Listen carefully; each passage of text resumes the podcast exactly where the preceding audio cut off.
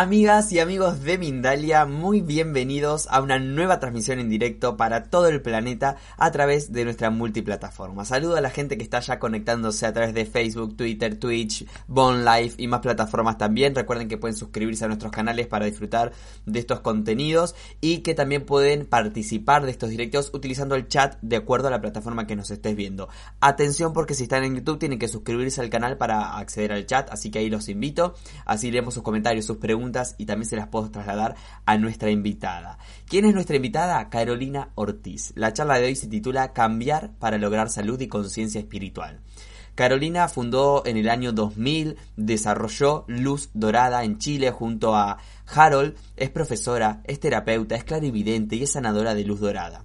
Ha impartido cursos de sanación y clarividencia y vamos a indagar un poco sobre todo este tema hoy junto a ella. Les repito entonces que están los chats abiertos y habilitados para que puedan hacer sus preguntas también, así que ahí estaré leyéndolos. Bienvenida Carolina Ortiz a Mindalia. ¿Cómo estás? Gracias, Gonzalo. Feliz de estar contigo aquí hoy día en esta entrevista y para que desarrollemos este tema que para mí por lo menos es apasionante.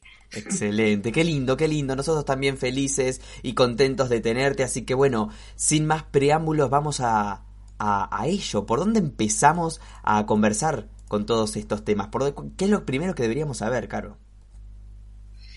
Bueno, para poder empezar como a, entrar al tema, em, lo primero que es importante entender es que somos espíritus con cuerpo y no cuerpos con espíritu. Por lo tanto, nuestro cuerpo se convierte en un vehículo a través del cual tú, yo, la gente que nos escucha, como espíritu entra a este vehículo y tiene acceso a este nivel. Y eso lo hacemos a través del aura y los chakras. El aura y los chakras es la estructura de conciencia a través del cual la persona como un espíritu entra a este vehículo y es capaz de operarlo, manejarlo, crear su realidad y crear también sus enfermedades si es eso lo que está sucediendo. Perfecto, perfecto.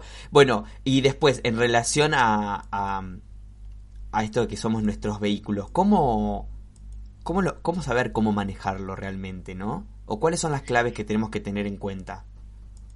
Lo, que, lo que es importante entender es que em, la palabra emoción significa energía en movimiento y es el lenguaje que entiende el cuerpo. Nosotros movemos nuestro cuerpo y creamos nuestra realidad a través de las emociones.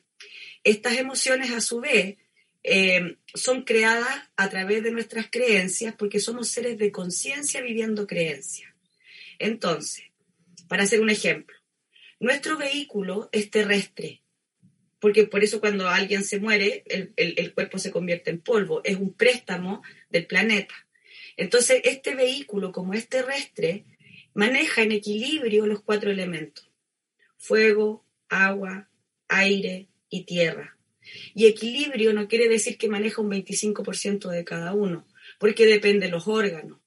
Por ejemplo, los pulmones manejan más aire, el estómago maneja más fuego porque está digiriendo. Entonces, dependiendo de cuáles sean eh, las funciones que tienen nuestros órganos, manejan en equilibrio estos cuatro elementos. En los primeros cinco años, nosotros sacamos tres grandes conclusiones. ¿Cómo es la vida? ¿Quién soy yo en la vida? Y cómo sentirme al respecto. Aprendemos interpretación emocional de los eventos. Es muy común que las personas creen que la, el origen de sus emociones es externo. Es como alguien dice, hoy me da una rabia, me da un miedo, me da tristeza, poniendo, de, podríamos decir, el origen de lo que yo siento fuera de mí. Pero si eso fuera así, todos nos sentiríamos igual frente a un mismo evento. Entonces, dependiendo de cómo hayan sido nuestros aprendizajes de infancia, es que aprendemos a vivir emocionalmente. Por ejemplo, una mamá miedosa, hijos miedosos, papá rabioso, hijos rabiosos. Entonces, frente a un mismo evento, la persona que aprendió a responder con rabia va a sentir rabia. La que aprendió a responder por miedo va a sentir miedo. La que, la que aprendió a responder con tristeza va a sentir tristeza. Entonces, cuando una persona aprendió a interpretar con rabia los eventos en su vida, saca de equilibrio el elemento fuego, porque la rabia tiene que ver con el fuego. Cuando una persona aprendió a interpretar con miedo los eventos en su vida, saca de equilibrio el aire en nuestro vehículo, porque el miedo tiene que ver con los pensamientos y con el aire. Cuando una persona aprendió a interpretar con tristeza los eventos de su vida, saca de equilibrio el agua. Y cuando, porque cuando estamos tristes lloramos. Y cuando una persona eh, aprendió a, interpretar con culpa o confusión los eventos de su vida, saca de equilibrio el elemento tierra. Entonces, supongamos que una persona que aprendió a interpretar con tristeza lo que le está pasando y siente mucha tristeza hacia sí mismo, puede generar una pulmonía porque es agua en los pulmones. Una persona que siente mucha rabia en lo que hace, se frustra, se autoexige, pone mucha, mucho fuego en, en su tercer chakra, es decir, su estómago, y puede generar úlcera o gastritis. Entonces, cuando estamos frente a un síntoma, realmente estamos frente a un evento que nos saca de equilibrio. Podríamos leer entonces las enfermedades como un desequilibrio de estos elementos. La buena noticia es que podemos aprender a equilibrarnos, porque es una instrucción que da el chofer del vehículo, es decir, la persona. ¿Cómo es esta gestión, Caro, de las emociones entonces, no? Luego voy a ir un poco a, indagar más sobre los desequilibrios y también las preguntas de la gente, que ya hay eh, preguntas como siempre interesantes. Pero, ¿cómo ocurre un desequilibrio? Que un poco lo explicaste. Y cómo eh, ¿cuál es tu consejo para trabajar sobre las emociones? Es una pregunta muy amplia, tendríamos que irnos sobre cada emoción, pero ¿qué nos podrías decir? A ver, por ejemplo, hagamos el ejercicio inverso, eh, viendo un síntoma y yendo, porque es un proceso de manifestación, ¿ok? Lo último es lo físico. Todo antes de ser físico es emocional, antes de ser emocional es mental y antes de ser mental es energético espiritual. Entonces, una persona que sufre, por ejemplo, de colon irritable, es una persona, el colon irritable le pasa a las personas ansiosas, preocuponas, angustiosas, tres formas de miedo. Por lo tanto, para, para, que una persona sufra de colon irritable a nivel físico, es una persona miedosa a nivel eh, emocional. Para que una persona sea miedosa a nivel emocional, esa persona tiene la creencia, por ejemplo, de que el mundo es un lugar peligroso. Para poder sentir miedo necesitamos una creencia, un nivel mental. Entonces el nivel mental, la interpretación mental de esa persona es que el mundo aprendió que el mundo es un lugar peligroso. ¿Y quién le enseñó que el mundo es un lugar peligroso? Mamá, papá o las personas que hayan sido sus guías en su infancia. Por lo tanto, una experiencia de infancia se convierte en una carga es una interpretación, es una hipótesis por un evento. Por ejemplo, cuando yo era niña y llegaba mi mamá y me decía, cuidado, cuidado, no, que te puedes caer, no, cuidado, no ponga las manos ahí, no, cuidado, no. esa mamá está enseñándole a la niña que el mundo es un lugar peligroso. Al enseñarle que el mundo es un lugar peligroso, la persona inmediatamente interpreta con miedo. Y depende de dónde pongamos ese miedo, es el síntoma. Entonces, porque si yo pongo miedo, por ejemplo, en mi garganta, voy a generar afonía, porque es aire. Entonces va dependiendo de dónde yo voy poniendo la emoción, en qué órgano voy poniendo la emoción, es el síntoma. Y el órgano, podríamos decir, responde a esta estructura de conciencia que son los chakras. Los chakras realmente son niveles de conciencia. Y dependiendo del chakra, vamos guardando información. El primer chakra, que está en la, base de la columna vertebral, gobierna la sobrevivencia, techo, ropa, comida, trabajo, dinero. Entonces, si una persona tiene problemas en cualquiera de las cosas que acabo de mencionar, es porque tiene creencias aprendidas en infancia limitantes en relación con ese tema. El segundo chakra, que está dos dedos debajo del ombligo, es el que gobierna la sensualidad y la sexualidad. Es el nivel de conciencia del yo siento. Entonces, toda información que yo haya recibido en infancia acerca de cómo usar mis órganos genitales o cuánto permiso tengo para sentir o no, la voy guardando en ese chakra y ese chakra gobierna, por ejemplo, los órganos genitales. El tercer chakra que está en el plexo solar es el nivel de conciencia que gobierna el hacer. Y ahí están todos los órganos del hacer, el estómago, el páncreas, las suprarrenales. Entonces, toda la información de infancia que yo haya recibido de cuánto puedo o no puedo hacer, qué tan apoyada haya sido en mi infancia con el tema de lo que yo quería hacer, lo voy a guardar en ese chakra. El cuarto chakra, que está detrás del esternón, es el que gobierna el yo soy, es decir, el amor. Y el amor incondicional, primero para mí, después para los demás. Entonces, toda la información que tiene que ver con autoestima, a mí, por ejemplo, cuando era niña me decían, con ese carácter nadie te va a querer, lo ponemos en el corazón o en el cuarto chakra. Y el cuarto chakra gobierna pulmones, corazón. Entonces, eh, y ahí es donde está la autoestima, la relación que yo tengo conmigo misma. Y todo lo, el cómo yo entendí, eso es lo que voy a guardar en el cuarto chakra. El quinto chakra gobierna comunicación y, y gobierna, por lo tanto, la boca, las cuerdas vocales, la tiroides. Entonces, toda la información que haya recibido en relación al permiso que tengo de expresarme o no, por eso hay tantos dichos de la lágrima en la garganta, los gritos ahogados, todo eso lo vamos guardando en el quinto chakra. Sexto chakra está aquí en la frente, gobierna el tercer ojo, gobierna la visión, la clarividencia, el ver claramente, la capacidad que tenemos de ver físicamente o psíquicamente, seres con cuerpo, seres sin cuerpo, energía, entonces también depende qué información haya recibido yo en infancia. Si, por ejemplo, me mintieron mucho, ojos que no ven, corazón que no siente, más vale diablo conocido que diablo por conocer, lo vamos guardando en este chakra que es el sexto. Y el séptimo chakra, que es el único que está fuera del cuerpo, porque somos espíritus con cuerpo, no cuerpos con espíritu, es el nivel de conciencia que gobierna el yo sé y el libre albedrío. Entonces, toda la información que yo haya recibido de qué tan libre soy, qué tanto permiso tengo de mantener o manejar mis propias creencias, las voy a guardar en el séptimo. Ahí es donde se produce, podríamos decir, somos una verdadera biblioteca de experiencia.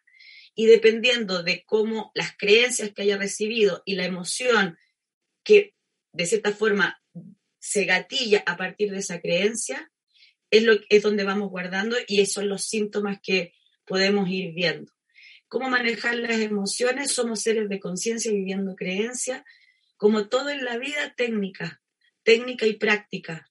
Esto es un proceso de aprendizaje, no tiene que ver con nuestra esencia espiritual. Por lo tanto, independiente que lo hayamos absorbido o aprendido de niños, existen muchísimas técnicas para ir desprogramando eh, esas programaciones, valga la redundancia, que tuvimos en infancia. Por ejemplo, si yo vi que mi mamá fue una mujer postergada, yo voy a, como niña, voy a seguirla como un ideal, como un ejemplo. Entonces, para mí la postergación se va a convertir en ser una buena mujer. Y ser una mujer postergada no tiene nada que ver con ser una buena mujer. Ser una mujer postergada tiene que ver con ser la última persona en mi vida. Entonces, lo interesante de esto es que podemos ir descubriendo cuáles son nuestras creencias limitantes y las podemos ir desarmando, porque toda emoción, entre comillas, negativa es aprendida. No hay ninguna emoción con la cual nosotros nazcamos, eh, entre comillas, negativa. Ni miedo, ni rabia, ni frustración, ni tristeza, ni culpa. Son emociones que traemos, son emociones que aprendemos. Y como las aprendemos, podemos desaprenderlas. Excelente, Caro. Tengo muchas preguntas de la gente, ya voy a ir a eso también. Hoy sabías que, nos hablabas de si yo, em, por ejemplo, pongo el miedo en la garganta, voy a, por ejemplo, tener una fonía. Si nos cuesta gestionar emociones, ¿podemos, como segunda opción, por ejemplo, a ver si, si está bien dicho, decir, bueno, el miedo no lo voy a poner acá, lo quiero poner en otro lado, por ejemplo? Eh, siempre va a tener una consecuencia lo, ideal sería aprender a dejar de sentir miedo, porque podemos, es una interpretación emocional. No existe el me da, existe el siento miedo. Si yo estoy viendo un fantasma, no es que me da miedo un fantasma, yo siento miedo cuando veo un fantasma. Y si la emoción es mía, la puedo desarmar, porque es mía, me pertenece. Pero para eso necesitamos tener herramientas. Yo no recomendaría poner la emoción en otro lado una emoción negativa, porque vas a sacar de equilibrio el cuerpo igual. Lo ideal es trabajar tus emociones para mantenerte en equilibrio y darte el permiso de vivir la vida que mereces vivir, llena de emociones positivas, llena de curiosidad. Hoy es viernes y mi cuerpo lo sabe, etcétera. ¿Por qué no vivir con si el futuro todavía no existe? ¿Por qué voy a pensar que lo peor va a pasar? ¿Por qué no mejor poner mi conciencia en la creación de que lo mejor me va a pasar? Porque lo primero que hacemos como espíritu para crear cualquier evento en nuestra vida es imaginarlo. Y las personas que son miedosas constantemente están imaginando situaciones difíciles, problemas, accidentes. Yo cuando era niña iba a salir, mi mamá me decía, cuidado, mi amor, que hay tantos asaltos, que puedes tener un accidente en auto. Mira toda la cantidad de imágenes que recibimos en infancia frente a la posibilidad de la creación de un evento. Muy pocas veces nos apoyaron en las creaciones positivas de eventos. La mayoría de las veces nos ponían en situaciones de peligro porque también como por creencia y por definición, una buena madre es una madre preocupada. La preocupación es que frente a un evento que todavía no viene, lo peor va a pasar, por lo tanto es miedo. ¿Qué tiene que ver el amor con la preocupación? Nada. Pero entendemos que si yo quiero a alguien, me tengo que preocupar por él, es decir, pensar que lo peor le va a pasar. Aquí en Chile, por ejemplo, es muy común que si tú te encuentras con una amiga o un amigo y te despides, te dicen, chao amiga, cuídate. Si a mí mi amiga me está diciendo, cuídate, ¿qué me está diciendo profundamente? Que me puedo caer, que me pueden atropellar, que el mundo es un lugar peligroso. Y estamos tan programados y somos tan, estamos tan grabados con, esas, con esos conceptos que cuando los traemos a conciencia, podemos hacer algo, los podemos cambiar. Porque voy de nuevo, el mundo y, y, lo, y la vida no es peligrosa en sí. Soy creadora de mi vida, por lo tanto puedo elegir qué eventos vivir y qué eventos no vivir. Ok, ok, Caro. Y en relación a, está súper claro lo que decís, en relación a, las infancias y a las madres, padres, que podríamos hablar un montón más también de eso, pero ¿qué consejos damos para esos padres que están criando, no? Que si queremos que nuestros hijos sean felices, tenemos que ser nosotros felices primero. Yo no le puedo pedir a mi hija que sea feliz si yo no lo soy. Que si yo quiero que mi hija eh, tenga alta autoestima, la primera que necesita tener alta, autoestima soy yo, porque tampoco le puedo enseñar algo que yo no vivo por mí. Lo interesante de ser padres y madres es que cuando estamos guiando a un hijo, tenemos la oportunidad de crecer nosotros mismos primero como personas. Entonces el consejo que yo le puedo dar a los padres y a las madres es que no pueden pretender que un hijo sea un, alguien que confía en sí mismo si tiene dos modelos que no lo hacen. Entonces, el trabajo personal de los padres es primero para poder guiar conscientemente y, em, y claramente a nuestros hijos. Perfecto, perfecto, Caro. Eh, gracias por, tu respuesta. Me quedo un poco indagando entonces en esto de, el equilibrio de los chakras, ¿no? Como para también afrontar ciertas... ¿Cómo podemos armonizarlos? Técnica de nuevo. La, forma de trabajar con los chakras, hay, nosotros somos multidimensionales, como expliqué antes, y, vibramos o funcionamos en cuatro niveles. El nivel espiritual, el nivel mental, el nivel emocional y el nivel físico. Por lo tanto, necesitamos trabajar con los cuatro niveles. No todo es entendimiento, porque si no seríamos cabezas con patas. No somos solo mente, no somos solo emoción, hay personas que son muy intelectuales y muy inteligentes y entienden muy rápido las cosas, pero no por eso son capaces de transformarlo a nivel emocional. O gente que es muy emocional y muy sensitiva y, y, no son capaces de entender toda la idea. Lo ideal es poder trabajar en los cuatro niveles. Y hay técnicas para aprender a trabajar en esos cuatro niveles, porque como espíritu el objetivo de estar encarnados es, estar, es evolucionar. Y evolucionar implica liberarnos de estas emociones limitantes que de cierta forma no nos permiten desarrollar todos nuestros potenciales. Bueno, voy a ir eh, en la información, eh, hay un grafo ahora que dice que más información de este especialista en la descripción del video de YouTube, así que si quieres saber más sobre nuestra invitada, ahí lo tienen. Pero contame, Caro, ¿tenés consultas, tenés un curso? Y yo también después quiero incorporar preguntas de la gente.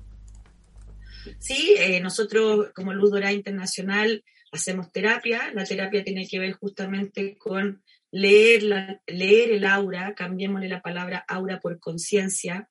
En los chakras y el aura está toda la información de una persona. Y al hacer una lectura, tratamos de ayudarla a entender justamente a partir de que eventos en su infancia e incluso de vidas pasadas que pueden ser antecedentes para la elección de la encarnación, eh, qué es lo que la persona, en qué creencia está atrapada, por decirlo de cierta forma, en, en qué creencia limitante, en qué conclusión sacó en su infancia que hoy la limita. Esa es la primera parte, la lectura. Y después viene el trabajo de la sanación, que tiene que ver con poder limpiar el aura y los chakras y sacarle la energía a estos eventos para que no tengan tanto poder y fuerza en la vida de esa persona. Y prontamente, eh, el, creo que en dos fines de semana más, tenemos un curso inicial que se llama eh, Sanar es Cambiar, porque justamente tiene que ver con que si yo quiero eh, equilibrarme en la vida, necesito renunciar a esas creencias que le damos. Y mi mamá tiene derecho a tener las creencias que ella quiera de la vida, pero yo tengo derecho a tener las mías, y eso no es traición. Y en ese curso justamente enseñamos anatomía energética, enseñamos técnicas de transformación en los cuatro niveles, eh, aprendemos a guiar a los niños para no programarlos, un poco la pregunta que me habías hecho antes, y aprendemos técnica, enseñamos técnica para que las personas sean capaces de hacerle sanación a terceros. Una sanación, como te decía, básicamente es sacar carga energética de este proceso de manifestación. Entonces le damos la oportunidad a la persona de ubicarse desde otro punto de vista frente a los eventos y de tener herramientas para no atraparse en estas emociones, porque muchos de nosotros ya somos reactivos al frente a la vida. O sea, Frente a un evento, el rabioso siente rabia, así. Frente a un evento, el miedoso siente miedo, así. El culposo siente culpa, así. Estamos tan programados que no somos, no, no activamos, no somos, eh, no estamos accionando en la vida, sino que estamos reaccionando en la vida. Entonces, estas herramientas nos permiten, como te digo, mantenernos en equilibrio, saber qué hacer cuando nos invade una emoción que no queremos sentir y al mismo tiempo saber sacar esa emoción de un órgano o de un sistema pues, si es que está manifestando algún tipo de síntoma. Perfecto, Caro, perfecto, gracias. Ya saben que en la descripción del video más información. Eh, yo quiero indagar en las preguntas de la gente porque hay muchas y, y todas son muy nutritivas y podemos, bueno, expandir más conocimiento desde aquí. Eh, nos pregunta José Arturo Campuzano, le mandamos un beso, está en México a través de YouTube, y dice, ¿qué chakras debemos trabajar cuando hay situaciones de depresión y cuando la economía se está deteniendo? Ya, cuando hay depresión, la depresión literalmente es una depresión en el aura a la altura del cuarto chakra, ¿ok? Ahora, como eh, hay que trabajar todos los chakras, pero podríamos decir que es necesario enfocarse primeramente en el cuarto chakra, porque es el chakra que gobierna la autoestima. Las depresiones tienen que ver con personas muy sensibles en infancia, niños muy sensibles, que de cierta forma sacaron la conclusión de que ellos son la fuente de felicidad de los adultos a su alrededor. Por lo tanto, son personas que renuncian a sí mismos para poder cumplir con las expectativas de los demás. Y al hacer eso, llega un punto en que se pierden, porque saben a lo mejor lo que los demás quieren, pero ya no saben lo que ellos quieren. Y caen en esta profunda tristeza. Eso es eh, eh, generalmente una depresión. Entonces, hay que ayudar a la persona a entender y a conocerse, que, aprenda a conocer qué es lo que quiere y ayudarlo de cierta forma a solucionar esta depresión en el aura a la altura de su cuarto chakra. Y cuando estamos con estancos económicos, principalmente hay que trabajar con el primer chakra, porque tiene que ver con todo lo material, techo, ropa, comida, trabajo, dinero. Entonces, cuando una persona está atascada económicamente, es porque probablemente tiene muchas creencias de lo que vio también en infancia, de que veía al papá trabajar y le decía en la vida todo cuesta, todo es difícil, el dinero no crece en los árboles, prefiero ser pobre pero honrado. el dinero es malo. Entonces, ese tipo de creencia hace que las personas no sean capaces de vivir en abundancia económica, porque el dinero finalmente es un intercambio de energía a nivel material. Entonces podemos estar frente a una persona que da mucho pero no sabe recibir, o una persona que recibe mucho pero no sabe dar, que también implican desequilibrio. Entonces, habría que ir a ver puntualmente cuál es el caso, pero en resumen, serían eh, en esas dos situaciones que me preguntaste, esos dos serían los chakras que habría que trabajar. Muy bien. Principalmente. Caro, Carolina Flores nos pregunta en el chat de YouTube, ¿cómo se logra la conciencia espiritual? Somos seres de conciencia en desarrollo, por lo tanto, y somos espíritu. Lo más espiritual que hemos hecho es encarnar. Porque si fuera por ser solo espíritu, vamos todos a un gran edificio, nos tiramos y somos espíritu en dos segundos. Lo más espiritual que hemos hecho es encarnar. Y para lograr evolución o desarrollo de conciencia implica cultivar eh, y aprender Em, a desarrollarnos en conciencia. Como decía antes, somos seres de conciencia viviendo creencia. Por lo tanto, desarrollar, evolucionar como espíritu tiene que ver justamente con sacar toda creencia limitante de las capacidades que tenemos y del valor que tenemos. Nosotros somos enormes espiritualmente y estamos viviendo una, un experimento que es muy entretenido, que es estar aquí en este planeta. Y si vemos, el planeta eh, es abundante, es amoroso, son nuestras creencias las que nos alejan de esas experiencias. Entonces, la forma de evolucionar es conocernos a nosotros mismos en todos nuestros niveles, en tiempo presente, en tiempos pasados, entender cuál ha sido nuestra trayectoria espiritual, entender cuál es nuestro propósito en esta vida, qué es lo que queremos entender, qué es lo que ya hemos entendido apasionarnos con nosotros mismos como, eh, como si estuviéramos viendo una serie eh, de misterio. ¿Qué, ¿Qué, más puedo aprender hoy? Esa es la forma de, desarrollarnos espiritualmente.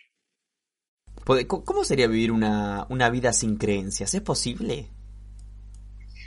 Más que, más que vivirla sin creencias es elegir en qué quieres creer. Y esencialmente, como somos esencia y, seres de conciencia viviendo creencia, ser capaces de elegir las creencias que son más inclusivas y no las exclusivas. Porque mientras más pequeño vemos las cosas, eh, menos nos desarrollamos. Si somos divinos, seres divinos encarnados, tenemos derecho a vivir la vida como queramos siempre y cuando no vulneremos el libre albedrío de alguien más. Entonces, ¿por qué no voy a tener derecho a ser feliz? ¿Por qué no voy a tener derecho a ser curiosa? ¿Por qué no voy a tener derecho a, plantar, a regar, a cantar, a, vivir, a bailar? ¿Por qué tenemos tan poco valor o le damos tan poco valor al estar vivos y creemos que estar vivos implica que tenemos que condenarnos a nosotros mismos para que en algún futuro estemos en un plano espiritual. Todas esas han sido creencias que de cierta forma han buscado manipular a los seres humanos para que no vean la grandeza que tenemos. Entonces no se trata de vivir sin creencias, se trata de vivir con las creencias más amplias y no las más pequeñas.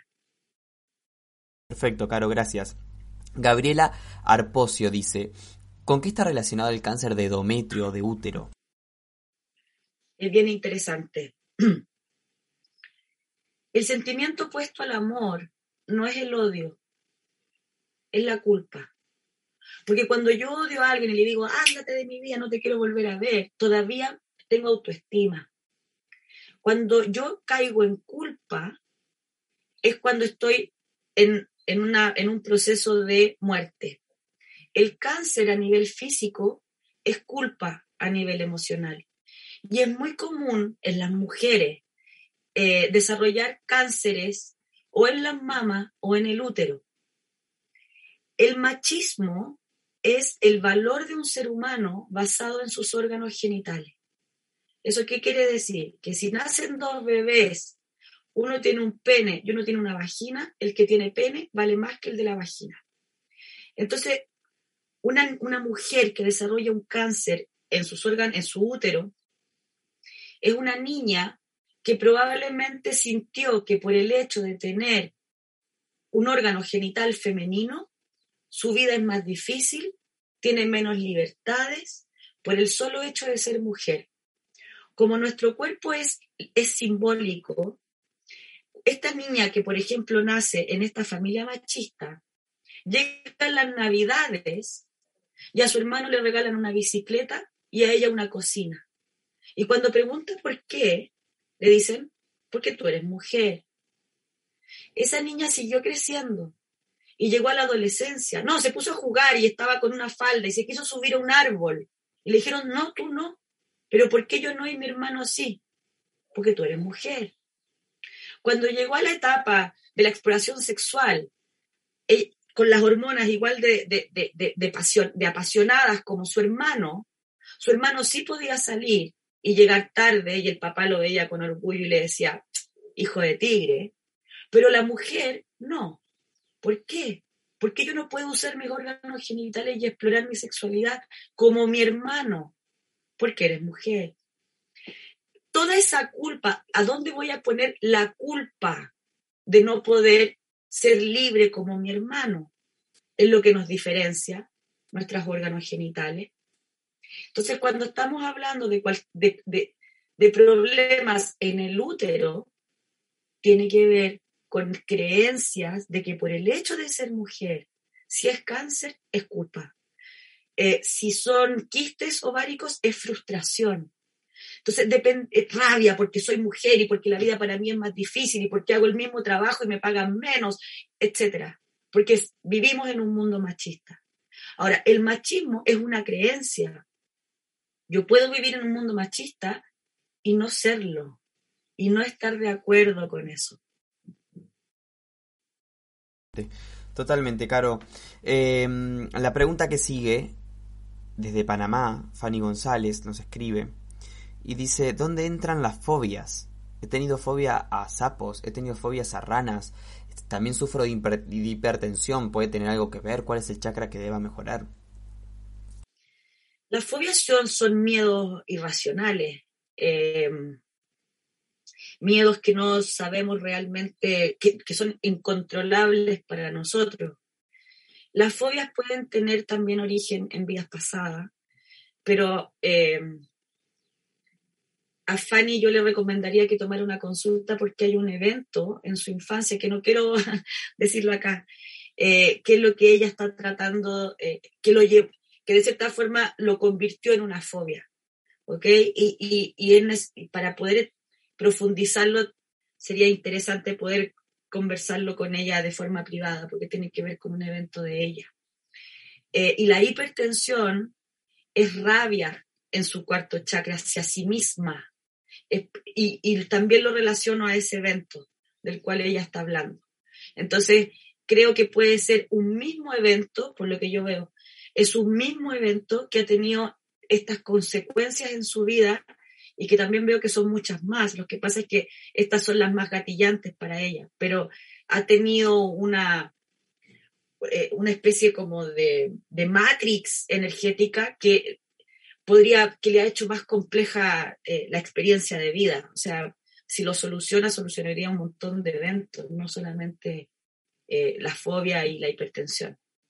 Gracias, gracias, Caro. Continuamos con Laura Delia Nieto Capetilio desde México que dice, cuando en tu infancia hay golpes, maltratos e insultos, ¿cómo poder trabajar en esto?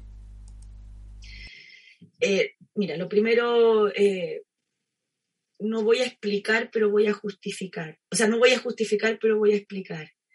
Eh, nosotros como espíritu elegimos encarnar en ciertas familias para vivir ciertos eventos. Estoy, explica, estoy explicando, pero no justificando, porque en estos tiempos no podemos justificar ningún tipo de violencia, ni hacia los niños, ni hacia las mujeres, ni, a las personas por sus preferencias sexuales.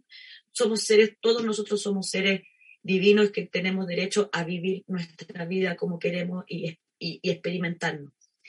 Eh, los golpes en infancia generan pueden generar muchísimas eh, consecuencias eh, a nivel de conciencia en cada persona. Cuando yo les hablo del curso que hay en dos semanas más, justamente aprendemos a sacar carga energética de los eventos. Porque si yo me caí en bicicleta a los seis años y desde ese día no me subo nunca más a una bicicleta y cada vez que veo una bicicleta me duele la rodilla, es porque estoy frente a un recuerdo, una memoria, una imagen con mucha carga energética. Cuando entonces, ¿qué es lo que necesitamos hacer ahí? Sacarle carga energética al, al, evento. Es como si yo estoy viendo un álbum de fotos de mi vida y llevo una foto y digo, ¡ay, pero si me acuerdo de este momento! Es una película la que yo veo en esa foto. Pero si mi amiga me dice, qué linda esa foto, ¿dónde estabas? Esa foto tiene carga energética para mí, pero no para otra persona. Entonces, en el caso de muchos maltratos en infancia, podríamos decir que la persona está llena de estos eventos eh, que si yo me voy a acostar me lo empiezo a imaginar, eh, lo empiezo a vivir, puedo tener un patrón repetitivo, puedo ser maltratadora también o, no, o, dejarme maltratar todo el tiempo.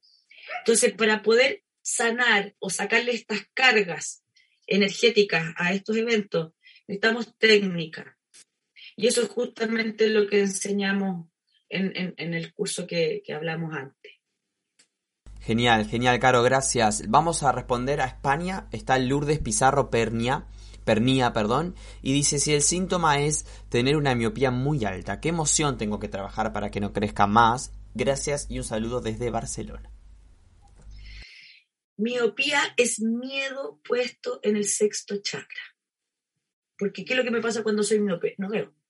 Por lo tanto, tengo mucho miedo, es decir, no quiero ver. Ahora, habría, tendríamos que ver cuáles son los eventos puntualmente en la vida de ella. Pero estamos frente a una persona que le enseñaron a poner mucho miedo, ojos que no ven, corazón que no siente. Más vale diablo conocido que diablo por conocer. E, entonces lo que habría que hacer es limpiar el sexto chakra y sacar toda la creencia eh, y lo que le impusieron ver en infancia. Si yo veo que ella tenía una mamá muy miedosa, entonces le enseñó a ver la vida desde el miedo. Necesita aprender a ver la vida desde la confianza. Y para eso se saca miedo. No es poner confianza, porque no hay, no hay falta de confianza, hay exceso de miedo. Perfecto. Eh, Celia, en este caso desde Facebook, dice, y está en Italia, ¿cómo se puede interpretar el bipolarismo? Ah, interesante el, bipolar, antiguamente al bipolar se le llamaba maníaco depresivo, que creo que manifiesta mucho más realmente eh, por, eh, por, lo que pasan un bipolar o un maníaco depresivo. Tiene momentos intensísimos y tiene momentos bajísimos, ¿ok? Un bipolar es un niño que vio mucho, mucha pelea de su papá y de su mamá en infancia o un papá o mamá muy rígido y una mamá, papá muy complaciente o eh, totalmente opuesto al, papá y que discutía mucho. Entonces, esa persona en un acto de amor, ese niño en un acto de amor, no quiso estar de acuerdo con ninguno de los dos. O quiso estar de acuerdo con los dos, en vez de tomar partido por uno o por el otro, porque yo y mi hermano teniendo la misma eh, tenemos los mismos papás, estamos mirando la misma discusión, yo estoy de acuerdo con mi papá, mi hermano está de acuerdo con su mamá, eh, con mi mamá. Entonces tomamos una, una postura. El bipolar se metió a los dos al corazón y sigue la pelea adentro. No, no, no ha podido reconciliar y no lo va a poder reconciliar porque son mamá y papá eran personas muy diferentes. Y no porque yo me los ponga en el corazón voy a lograr solucionar los conflictos. Eh, en realidad tengo que entender que yo no soy quien para solucionar los conflictos que ellas tenían y, me, y puedo, de cierta forma, explorarme a mí y entender qué es lo que pasa conmigo en vez de estar siempre en choque interno. Gracias, Caro. Continuamos con la pregunta que nos deja Adriana Crespo en Facebook. Ella está en Estados Unidos y dice, a mí me pasa que quiero decir o preguntar algo, mi voz se escucha como si estuviera llorando y siento como agujas pinchando la garganta, como si alguien me estuviera ahorcando. ¿Qué puedo hacer? Porque me limita al hablar. Sí. Eh, mucha tristeza. O sea, si ella misma lo dice y lo describe con claridad. Cuando hablo parezco que lloro. Uy, yo le preguntaría hace cuánto tiempo que dejó de darse permiso para llorar, porque el hecho de que, a lo, yo lo que veo es que ella en su infancia era una niña muy sensible, que tenía tendencia a llorar, y en un momento, por un adulto, alguien, como que la criticaba por llorar, y, y ella se enojó y dijo, no lloro nunca más. Pero el hecho de que yo diga no lloro nunca más no quiere decir que no esté guardando la tristeza. Y es bien gráfico lo que ella dice, como si me estuvieran ahorcando. Es, tal cual. Esa es la imagen que ella está, eh, que ella está viviendo en su quinto chakra. Bueno, a lo mismo que le he dicho a las demás personas que han preguntado, necesitamos técnica, porque en realidad no tiene que ver con que yo le diga, ándate a un cerro y grita. Mm, no va a ser suficiente porque lo va a volver a llenar necesita desarmar esta creencia de tener que guardarse la tristeza en el quinto chakra, porque para e, a ella le enseñaron que llorar era de débiles. Y ojo, que llorar es de fuertes. No es un acto de debilidad, es un acto de fortaleza. Excelente, Caro, excelente. Bueno, te quiero agradecer por toda la información que nos diste. Quiero que, darte la palabra para que nos hagas llegar una reflexión final luego de todo lo que estuvimos conversando.